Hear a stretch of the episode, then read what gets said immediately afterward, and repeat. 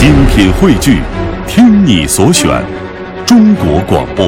radio.cn。各大应用市场均可下载。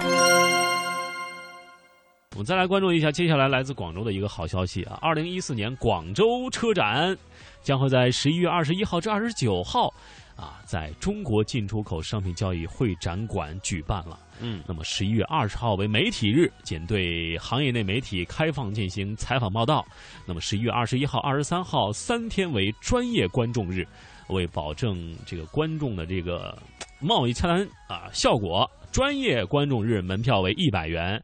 啊，十一月二十四号到二十九号为公众日，门票为五十元。嗯，这个下周哈，大家就可以去广州来观看一下车展。那这次广州车展啊，是在广州中国进出口商品交易会馆 A 区，全部十三个展厅以及 B 区八个展厅，那么以及南北广场室外区哈、都会有这个。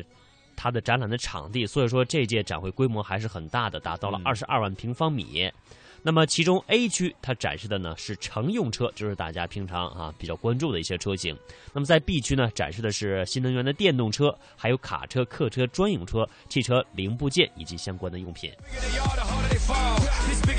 我们看到微信公众平台七五幺已经给我们发来了某一张图片哈。哎呀，真让我们羡慕啊！哎呀，这两张呃咱俩一人一张吧哈。可以啊，赠券啊，嗯第六十一届澳门格兰披治大赛车的入场券。对，恭喜啊，能够看到大赛车现场，而且看到它的看台位置哈是水塘看台。那您在水塘看台再往上面走一层，就来到了我们华我们华夏之声的格兰披治大赛车的直播间了啊，可以跟大伟打声招呼去。对，到时候让他请你喝点好喝的哈。